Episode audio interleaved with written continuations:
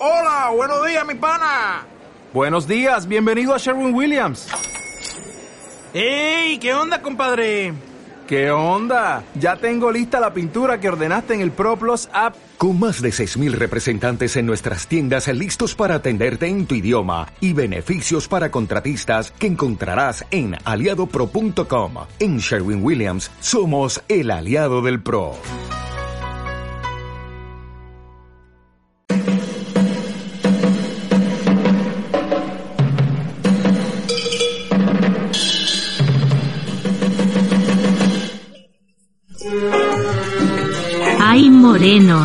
No me digan ustedes que no se está nada regulinchi siendo fan de este canal.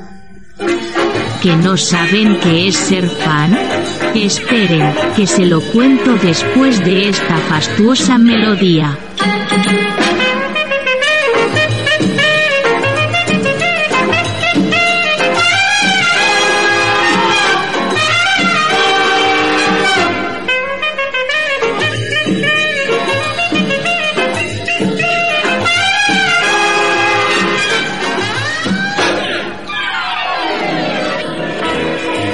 Como les decía, ser fan de este canal les permite escuchar en exclusiva los audios de los vídeos aparecidos en la plataforma de Raúl y David, además de ayudar con su aportación al mantenimiento de su plataforma. es-tv.es.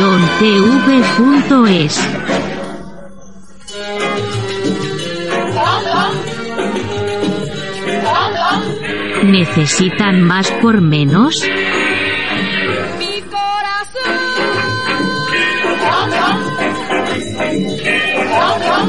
No sean botontos.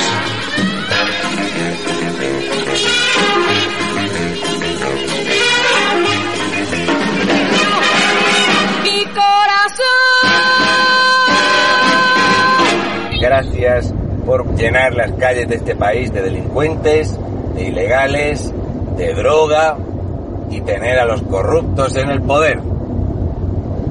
Qué gran labor hacéis. A ver si os fuerais todos a tomar por...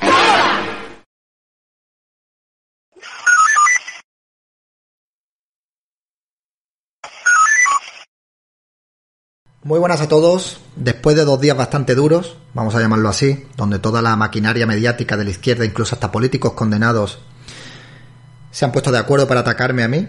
Eh, no sabía yo que me tenían en tan alta estima, no sabía yo que me tenían tanto cariño, véase la ironía, no sabía yo que me tenían tan en cuenta. Está bien, está bien saberlo. Dos días después de, de ponerme en la diana, de intentar eh, menoscabar mi, mi, credibilidad, de atacar a, pues, a mí como persona y como creador de contenido porque les molesto, más de lo que yo creía, eh, pues eh, después de dos días recibiendo amenazas, insultos, bueno, hasta tal punto pues que incluso hasta esto se ha enterado mi madre, que preocupada pues me escribió, ¿no? Para que veáis esta gente pues eh, los niveles que tienen de maldad, ¿no? Después de dos días en los que han vomitado odio, en los que a revistas se han intentado subir a la ola esta para intentar desacreditarme y para intentar tumbarme. Y bueno, muchos de ellos pues han comido una mierda, ¿no? Eh, afortunadamente tengo muy buena gente a mi alrededor y tengo una masa de seguidores que es increíble. Entonces después de dos días en los que la gente está vomitando mierda, en los que yo no tengo por qué salir al quite cuando a la izquierda le interese, creo que ha llegado el momento de darle explicaciones a, a las personas que me seguís, para que sepáis todo lo que pasó, eh, por qué es la condena que me han impuesto, y para que no quede ningún tipo de dudas, os voy a contar mi verdad, os voy a contar la verdad, porque es la verdad, y la versión que yo os voy a dar aquí es la misma versión que viene en la sentencia judicial. Entonces, caer en el discurso reduccionista de que a mí me han condenado por no dejar votar a una persona que tenía el DNI caducado, porque era de Podemos, pues al final da lugar a que cada uno se imagine lo que le dé la gana. Y yo os voy a contar la verdad. Os voy a contar cómo se desarrolló todo este proceso surrealista y en el que a mí me ha hecho eh, tener un guantazo de realidad y ver que este país está en la mierda y ver que ya no se puede confiar ni en la justicia ni en, ni en algunas personas que pertenecen a las fuerzas y cuerpos de seguridad del Estado. Son muy pocos, pero hay gentuza ahí dentro también, ¿no? No daré nombres. Eh, me gustaría, bueno, pues publicar el, el juicio. He hablado con mi abogado, a ver qué me dice, para que la gente viera cómo se desarrolló el juicio, la vergüenza y el espectáculo que fue ese juicio y el surrealismo de ese juicio, ¿no? Bueno, en fin. Perdonadme porque este vídeo va a ser largo, pero es que no quiero que quede ningún tipo de duda de lo que pasó. Y necesito desahogarme, necesito contarlo todo, decir todo lo que tengo que decir sobre esto y pasar página cuanto antes. ¿De acuerdo? Así que, bien. En fin, en las últimas elecciones generales a mí me nombraron presidente suplente de mesa. Yo estaba de baja laboral porque había explotado el motor de una piscina, eh, la tapadera me había explotado en la cara, casi me quedó tuerto, eh, me, partí la nariz y bueno, eh, yo me presenté allí para cumplir con mi obligación como ciudadano y también pues para aprovechar y decir, bueno, pues ya que estoy aquí, voto y me piro. Y ya, pues esto me lo quito de encima, ¿no? Mi sorpresa fue que estando allí en la puerta de, del colegio electoral yo no había llevado la baja laboral, maldita sea el día, porque no hubiera pasado nada de esto. Y porque ya os digo que a mí no me vuelven a pillar para una mesa electoral. Haré lo que tenga que hacer, pero no voy a volver a estar nunca en una mesa de votaciones. Y si os toca, os aconsejo que hagáis cualquier cosa legal para no estar ahí. En serio, de verdad. Pues eh, se conformó la mesa conmigo como presidente. A mí me dieron un librito, así, donde a grandes rasgos te explicaban cuáles eran tus funciones como presidente de mesa. Te cogen a un ciudadano, le dan una mierda de libro así y echan sobre ti un montón de responsabilidades penales en el caso de que te equivoques o en el caso de que no te presentes. En fin, y todo por unos 70 euros al día y yo estuve allí, pues entre las votaciones, tuve que ir con mi coche al juzgado a entregar las papeletas y tal, pues estuve pues como 15 horas ese día allí, ¿eh? Cumpliendo mi obligación como ciudadano. ¿Qué le vamos a hacer? Pecando de ingenuo y pecando de gilipollas. En fin, las votaciones ese día en mi mesa se desarrollaron con total normalidad y digo se desarrollaron porque pese a que hay una condena se desarrollaron con total normalidad porque no hay ningún informe, ni ningún documento, ni ningún parte de ningún tipo de incidencia porque no hubo ningún tipo de incidencia ese día.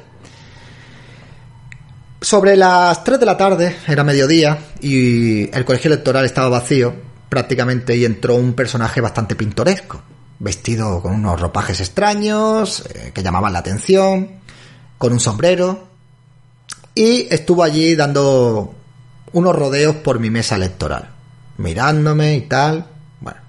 Yo tenía el móvil en la mano en ese momento porque como no había gente votando, pues tenía el móvil en ese momento y estaba con el móvil tuiteando, que es lo que hice todo el día, tuitear y poner mensajes que no tenían ningún tipo de veracidad, como que un interventor del Partido Socialista me había dicho que me iba a vigilar, ¿vale?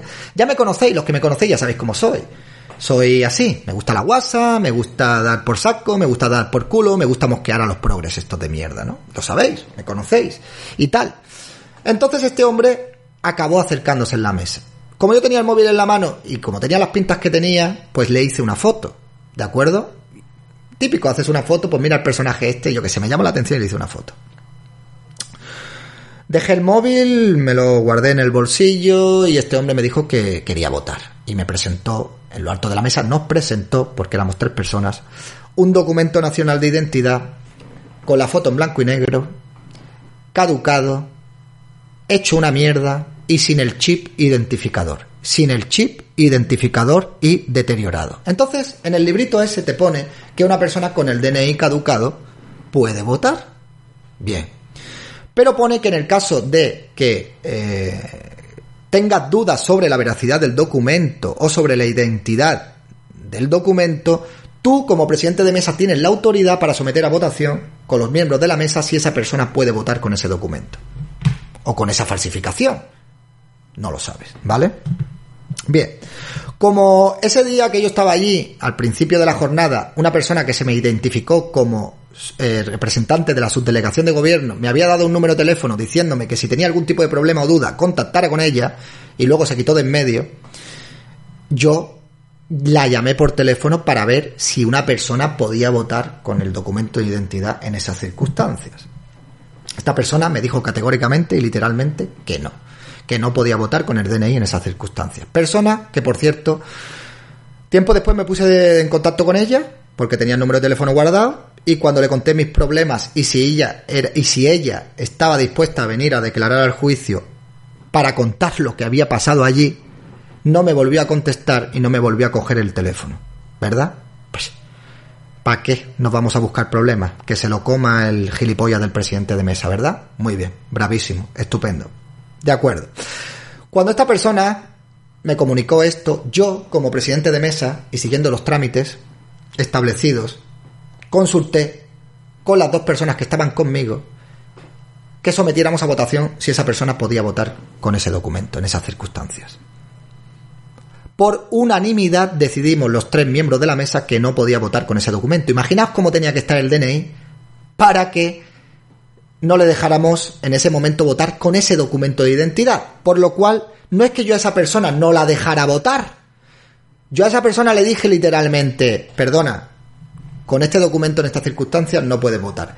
¿Tienes otro documento para ejercer el voto? ¿Para que puedas votar? Esta persona literalmente, que incluso en la foto se ve una persona detrás, que votó a los dos minutos de irse, dijo, no te preocupes, no pasa nada. Cogió su DNI hecho una mierda y se fue del colegio electoral ya no volví a saber de, ese, de esa persona, yo ni nadie más. Lo normal es que si tú eres un interventor de Podemos, que tienes algún tipo de formación de lo que puedes o no puedes hacer, o que si tú eres una persona que quieres votar y te dicen que no puedes votar sabiendo que tú tienes razón, lo normal es que tú la líes en el colegio electoral. Cualquier persona, como mínimo, diría, ah, que tú no me vas a dejar votar, hazme un parte aquí, o me voy a intentar poner en contacto con los miembros de la Junta Electoral, o con la policía, o con quien sea, pero a mí me vas a dejar votar. No, este hombre cogió y se fue. Se piró, no volvió, no pasó nada. No la lió, no insistió, no hizo absolutamente nada. ¿De acuerdo?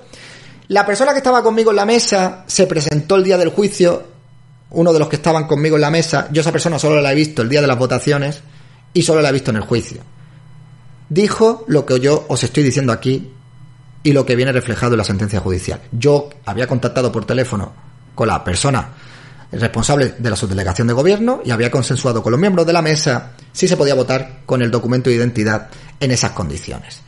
La jueza preguntó allí al policía que declaró, ahora os hablaré de este sujeto, que en el caso de que si yo hubiera cometido alguna ilegalidad de impedirle su derecho al voto con el documento de identidad en esas condiciones, que si podrían estar incurriendo en un delito los dos, las dos personas que estaban conmigo en la mesa. El policía les dijo que sí.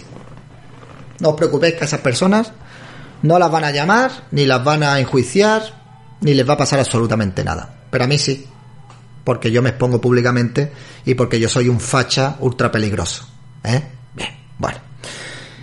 Eh, esta persona se fue a su casa, la jornada se desarrolló con total normalidad y yo hice la gilipollez, la tremenda gilipollez de colgar un tuit haciendo un chascarrillo, ya me conocéis, muchas veces peco de idiota, de gilipollas, pero creo que no soy tonto. Tampoco soy la persona más lista del mundo entero, pero tampoco soy tonto y voy a ir por ahí publicando tweets eh, admitiendo que estoy cometiendo un delito. No soy así, amigos, no, os lo garantizo. Yo publiqué ese tweet haciendo un chascarrillo con lo de la Mastercard, que no sé qué, no sé cuánto y no tienes precio, pues dije, ser presidente de mesa, y no dejar votar a un interventor de Podemos por tener DNI caducado no tiene precio. Vaya que sí tiene precio. claro que tiene precio. Sí, es un, un autozasca, un zasca, como lo quiera llamar, tiene precio. Tiene precio. Tiene precio que es eh, el ataque público, el ataque político, una multita de 3.000 años, de 3.000 euros y, un añito de cárcel, que hay mucha gente que parece ser que está expectante de que si yo voy a entrar en prisión, y no, panda de gilipollas, no voy a entrar en prisión porque soy una persona que no tiene antecedentes penales. ¿Vale? Lo siento muchísimo, no pasa nada. Ya es lo que faltaría para, para que fuera el colofón de todo esto que encima tuviera que entrar en prisión. Pero no pasa nada. A lo mejor si me hago de izquierda eso le gustaría a la gente. Después de salir de prisión sería un héroe, me daría un carguito y tal, ¿no? Bueno, en fin. Eh, después de que yo colgara el tweet este tan desafortunado que mira, yo asumo mis errores, ¿eh? no me estoy intentando justificar. Os estoy contando lo que, lo que yo creo que ha pasado y lo que estoy seguro que ha pasado. Después de yo publicar este tweet, se hizo viral en redes sociales. Yo estaba seguro de que no había cometido ninguna ilegalidad. Debajo del tweet que no lo han publicado, conté que el DNI aparte le faltaba el cheat y que, y que me había puesto en contacto con la persona de la subdelegación de gobierno. Pobre David, que pensaba que esa persona iba a dar la cara por él. Eso no lo han publicado. Eso no interesa. No queda, no queda bonito. Pues eh, mucha gente de la izquierda, de las cloacas de la izquierda, este que está en una asociación de consumidores, el otro que es periodista, que sale en tertulias, eh, que su padre tiene todo tipo de profesiones, se hicieron eco de esto. El que tiene un padre que hace todo tipo de profesiones me escribió por privado diciendo, David, ¿en qué colegio electoral estás? Es para una cosa. Hicieron un artículo digital donde publicaron esto y bueno, pues ahí empezó eh, todo, toda la campaña y todo el mecanismo para que el tweet que yo publiqué donde supuestamente admitía que había cometido un delito se convirtiera realmente en un delito. Montar un puto caso de un tweet. Es decir, si yo mañana salgo y digo en un tweet que me he cargado a alguien, me imagino que vendrán y me detendrán y me llevarán para adelante y me, condenarán por esto, ¿no? Pero bueno, en fin, esta gente... Yo pequé de ingenuo, sinceramente, si me hubieran condenado por ser gilipollas, admitiría el error, diría, es verdad, me he equivocado. Ojo, yo me he equivocado muchas veces en mi vida, me voy a seguir equivocando muchas veces en mi vida. Pero si me volviera a pasar lo mismo, sabiendo lo que sabía en ese momento, hubiera procedido a hacer lo mismo que hice y es no dejar votar a esa persona con el documento en esas circunstancias, ¿no? Si yo no hubiera publicado ese tweet, no hubiera pasado absolutamente nada. Nada de nada. Pero claro, como llegó a las manos de esta gente, pues en fin. El grupo, un grupo de policía, eh, se enteró de esta noticia por un artículo digital, ¿eh? Y le llamó poderosamente la atención. Le llamó poderosamente, tan poderosamente la atención que ese mismo día, por todos los medios, localizaron a la persona que no había podido votar. En la sentencia viene que él hasta las 10 de la noche no se había enterado de absolutamente nada, no se había enterado del tuit que yo había puesto y no era consciente de absolutamente nada.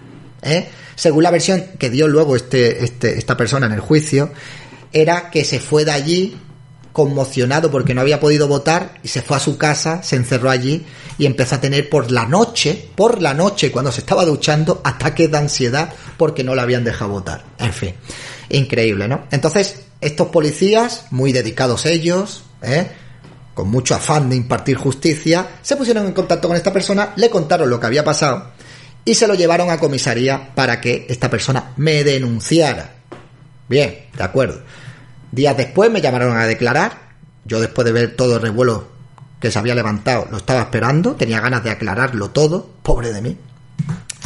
Y cuando me llaman a esta brigada de la policía, que es una brigada de policía que llevan, pues, eh, y que investigan a gente que son de grupos ultra y tal, me llamaron a declarar, entré allí a declarar a, a la comisaría, ¿Cuál fue mi sorpresa? Pues que dentro de la comisaría había una persona allí, eh, un policía con, bueno, que tenía en su despacho una pegatina de la Tercera República y del movimiento feminista. Yo no tengo pruebas de esto. Si me queréis creer, me creéis. Y si no, pues no me creáis. Sinceramente, de verdad. Él me dijo que en un momento dado, cuando yo, claro, me senté allí y, ve, y vi esa fotografía, dije, madre mía, madre mía. Él me dijo, ni se te ocurra sacar ninguna foto aquí dentro. Y le dije, no, no, hombre, usted no se preocupe. Bien. Llegó una abogada de oficio, yo no declaré allí porque me aconsejó no declarar allí. La abogada de oficio me dijo que era una gilipollez, que no iba a pasar nada y que declarara y que eso se iba a archivar, que no declarara nada porque si declaraba iba a ser incluso hasta peor. No declaré. Tiempo después me llamaron eh, para el juzgado y allí ya pues declaré todo lo que estoy contando aquí, lo mismo, la misma versión, porque es la verdad. No tengo que inventarme nada, ni tengo que elaborar absolutamente nada, ¿no? Les conté todo lo que había pasado. Eh, yo, después de esto, pensaba que se iba a quedar en nada, porque era todo muy surrealista, porque, o sea, todo se había montado en base a un tweet, todo se había montado en base a la palabra de una persona con la otra, es que yo hasta yo podría haber dicho, ah, mira, yo es que me he inventado el tweet, ¿sabes? Es una mentira, pero no, quise aclararlo. Pobre de mí, pequé de ingenuo también. Tiempo después me llamaron del juzgado y yo me presenté allí, alegre, pensando que eso se iba a quedar en nada, que lo iban a archivar. ¿Y cuál fue mi sorpresa? Que en ese momento me dijeron que iba a tener juicio y me pidieron 6.000 euros de fianza. 6.000 euros que obviamente pues yo no los tengo y no los tuve que depositar y nada. En el momento que a mí me entregaron esto, eh, yo me quedé estupefacto, me quedé loco y le pregunté al hombre que, de qué venía eso. ¿A qué venía eso? Y el hombre me dijo, pues habrás robado y le habrás pegado una paliza a alguien. Y digo, yo no le he robado ni le he pegado una paliza a nadie. Dice, no, no, ¿cómo que no? Esto tiene que ser esto, esto tiene que ser que la has robado y que le has pegado una paliza a alguien. O que has hecho un atraco, o que no sé qué. Digo, ¿en serio? Que no. Que es por una cosa de un delito electoral. Y cuando lo vio hasta el hombre, hasta, hasta el funcionario de justicia se quedó sorprendido. Bien. Claro, me pedían dos años y seis mil euros, pues porque habían metido agravante ideológico. Muy bien. Llegó el día del juicio. Eh, ¿Cuál fue mi sorpresa? Que me encuentro al, al acusador charlando con dos policías, hablando con ellos, no sé, supongo, pues no sé, supongo que no lo sé, que probablemente les estaría asesorando de lo que tenía que decir en el juicio. Bueno, es raro, ¿verdad? Que los policías estén hablando allí con el acusador, no sé, a mí me resultó bastante extraño, ¿no? Todo me, olía a chamusquina. Allí también estaba el, uno de los que conformaban la mesa, que fue a declarar porque lo llamaron como testigo. En fin, cuando entramos al, eh, al juicio, la fiscal pues solicitaba la pena, esta de dos años, seis mil euros de multa y tal, y el juicio se desarrolló muy bien. Yo dije lo que pasó, les dije que yo no pertenezco a ningún grupo radical, y bueno, llegó la hora de, de la intervención del policía. El policía en todo momento fue juez eh, y el que me aplicó la sentencia y verdugo. En todo momento, juez y verdugo fue el policía. El policía parecía tener una cierta motivación en que se demostrara que yo soy una persona que tiene vinculaciones políticas con un partido determinado o que yo soy una persona radical. Puso en contexto a la jueza para que le quedara clarinete. Sacó de contexto el evento que yo organicé un evento de Facebook, por el amor de Dios, una puñetera broma de Facebook, donde yo convoqué una barbacoa en la puerta del chalet de Pablo Iglesias, que se hizo viral y Facebook me lo borró en menos de 24 horas. Pues eso lo dijo allí como... Hola. Bueno, eso lo dijo allí como si yo hubiera organizado de verdad una, una barbacoa allí para hacerle un scratch a Pablo Iglesias. Dijo que yo había salido en programas de televisión defendiendo un partido político. Dijo hasta que yo, el día de las elecciones, llevaba una camiseta con motivos militares. Y que yo era una persona muy conocida en redes sociales por ser de derechas. Y que yo, en fin, que había tenido ciento y una mil polémicas en redes sociales. Cosas que a mi abogado, obviamente, le llamó poderosamente la atención y le dijo que, bueno, que a qué venía todo eso que estaba contando ahí. Él incluso hasta expuso una hipótesis de lo que había pasado el día de las votaciones, sin estar él presente en el colegio electoral. En fin, ya sabéis, la palabra de un policía vale más que la palabra de cualquier ciudadano. Y si a mí me están intentando acusar de una cosa por un agravante ideológico, si tú demuestras que esa persona es un sectario y es un radical de una ideología, pues lo tienes todo hecho y lo tienes todo ganado. Ese, ese tipo se explayó allí, se quedó tranquilo, se quedó contento, estarás disfrutando estarás disfrutando, estarás contento. El 99% o el 98% de la Policía Nacional merece la placa. Tú no te mereces llamar policía ni te mereces llevar ninguna placa. Amigo, campeón, no te lo mereces. No te lo mereces. En fin, pero bueno, cada uno que saque sus propias conclusiones. Después de terminar el juicio, mi abogado estaba bastante contento, incluso estaba tan contento que la fiscal, que pedía penas para mí, en todo momento, cuando mi abogado hizo el, alegato final, asen, asentía con la cabeza, tal que así, como diciendo, si es verdad, si tienes razón. El acusador presentó, o la víctima, en este caso, presentó el documento allí y cuando la jueza vio el documento, hizo así, miró a la fiscal, le dio el documento de identidad y hizo así. Y la fiscal hizo, como diciendo, joder, ¿con esto querías votar? En fin, el policía me tenía muchas ganas. Me tenía muchas ganas. ¿Qué le vamos a hacer? Te ha salido con la tuya, tío. Has salvado el mundo de un facha ultra peligroso. Podrás dormir tranquilo. O podrás llamar a algún amiguito de estos que tendrás, ¿eh? Tweetestar y decir, joder, ¿habéis visto el paquete que le hemos metido al gilipollas este? Enhorabuena. Enhorabuena. Mi más sincera enhorabuena. Os aplaudo. De verdad. Me habéis hecho así por detrás. Porque yo fui un gilipollas y os lo he puesto a huevo. No os preocupéis. Voy a intentar que no vuelva a pasar. Y digo intentar porque soy una persona y me equivoco. Y me seguiré equivocando y me he equivocado muchas veces en mi vida. Pero vosotros sabéis que yo no hice eso de lo que a mí se me ha sentenciado. Lo sabéis perfectamente, pero os da igual porque sois basura. Basura inmunda, basura radical y basura a la que molestamos. Pero no os preocupéis, que aquí vamos a seguir molestando y dando por culo. En fin, pues ya el resto lo conocéis, ¿no? Ha llegado la sentencia, no sé cómo ni de qué manera, se ha filtrado. ¿Eh? Una sentencia que yo no quería hacer pública, pues porque, mirad, no os quiero contar todos los problemas que me pasan a mí y porque, bueno, eh, tampoco quería, no sé, quería que esto pasara y, ya está, y aprender la lección y, a tomar por culo, eh, aún sabiendo que yo soy consciente de que si contaba esto, pues la gente me iba a ayudar económicamente a pagar la multa de 3.000 euros, como ya está sucediendo, lo cual os agradezco muchísimo y me llega a lo más profundo de mi corazón, a todas las personas que me estáis apoyando, personas con relevancia como Raúl, que me enorgullece decir que es mi amigo, los Meconios, Isaac Parejo, Vicky, Miguel, eh, Albise,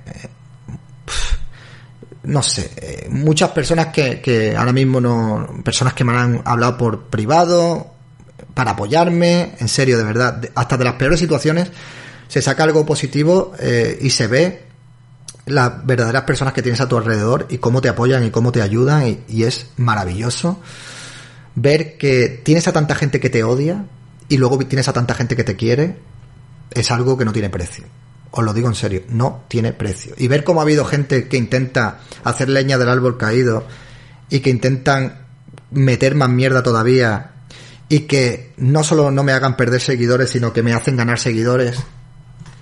Y que toda esta izquierda que viene ahora en un y se posiciona en un pedestal moral, a mí me vais a señalar, panda de cretinos. A mí, vosotros que defendéis a, etarras? ¿Al brazo político de ETA lo blanqueáis? ¿Vosotros que defendéis a un diputado del Congreso que pegó a un policía? ¿Vosotros que defendéis a Isa Serra que está inhabilitada y le habéis dado un carguito porque está condenada por haber agredido a una mujer policía? ¿A mí me vais a dar lecciones vosotros?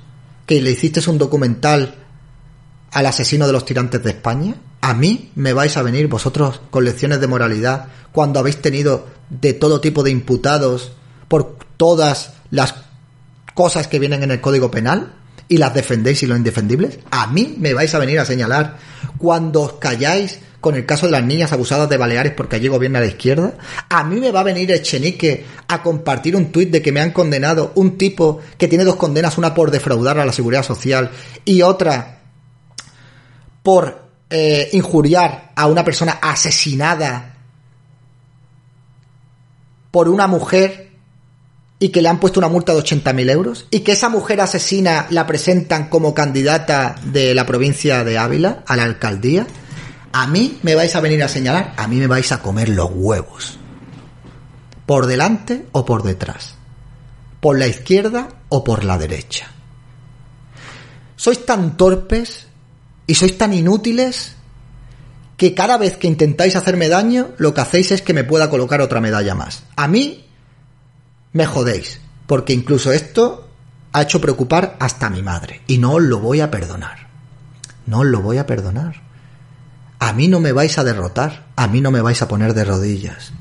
Conmigo no podéis, ya os lo digo, panda de buitres. Sois tan inútiles y tan torpes que habéis hecho esto público una cosa que yo estaba pensando si hacer pública o no. Y con esto estáis favoreciendo que haya un montón de gente que me apoye y que haya un montón de gente que me esté apoyando económicamente para pagar la multa. Gracias. De verdad, gracias.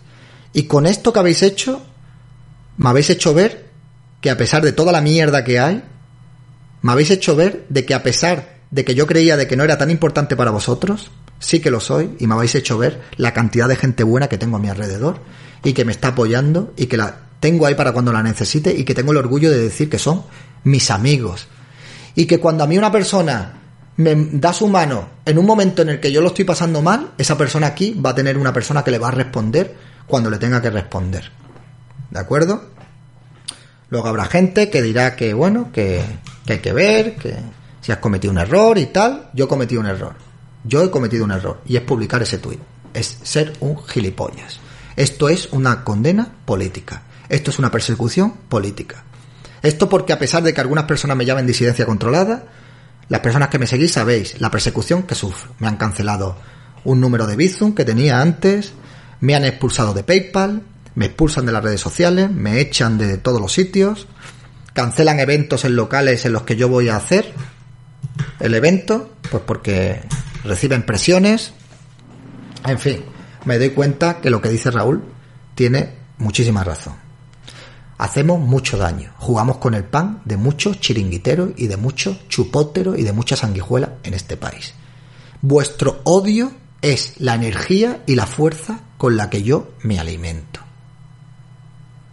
¿Entendéis? Y lo único que estáis consiguiendo es hacerme más grande, más fuerte y que tenga más ganas de ir políticamente a por vosotros. En la sentencia me han metido un agravante ideológico. Yo no he pertenecido nunca a ningún grupo de ninguna ideología radical. Nunca, nunca, nunca he hecho incitación a la violencia hacia ningún tipo de partido político. Nunca he ido a meterle fuego o hacerle nada a ninguna sede de ningún partido político. Yo no he ido a reventar actos de partidos políticos ni a tirarle piedras a las personas que habían allí, como lo que me pasó a mí en Vallecas. A mí y a todos los que estábamos allí. Jamás en mi vida he insultado o he amenazado de muerte a nadie por privado por tener los pensamientos que tiene. Soy una persona que tiene amigos que son incluso hasta independentistas y son amigos míos. Sin embargo, a mí me han dejado de hablar personas por mi ideología, me han apedreado por mi ideología, me han hecho cosas en el coche por mi ideología, me han mandado amenazas de muerte a mi casa por mi ideología, me mandan mensajes de, de todo tipo y amenazas de todo tipo por privado a diario, me han tirado botellas, eh, me han expulsado de un montón de sitios, simplemente por pensar como pienso y por decir lo que digo. Y me vais a venir a mí a catalogarme a mí como una persona de extrema derecha. Qué vergüenza de país, qué vergüenza de justicia, qué vergüenza que la misma fiscalía que ahora mismo está queriendo absolver a Íñigo Errejón por pegarle una supuestamente una patada a una persona en el estómago, sea la misma fiscalía que ha activado toda la maquinaria legal para que a una persona que es políticamente de derechas se le intente meter un paquete increíble, incluso pidiéndole eh, pues, pues hasta 6.000 euros de multa, en fin, de verdad. Bueno, siento mucho la duración de este vídeo, quiero cerrar eh, esto, quiero pasar página, voy a seguir con lo mío, voy a seguir aquí dando la batalla, pedir disculpas si alguna persona de mi audiencia la he defraudado en algún momento, seguramente os seguiré defraudando en muchas ocasiones, y os agradezco que sigáis aquí a mi lado, y vamos a seguir aquí dando la batalla, mañana intentaré estar en Cádiz, si puedo, para el tema de la manifestación. Y vamos a estar aquí con la cabeza bien alta y orgulloso de lo que estoy haciendo y del daño que les hago a esta gentuza. Muchas gracias a todos por vuestro apoyo y nada, me despido. Hasta luego.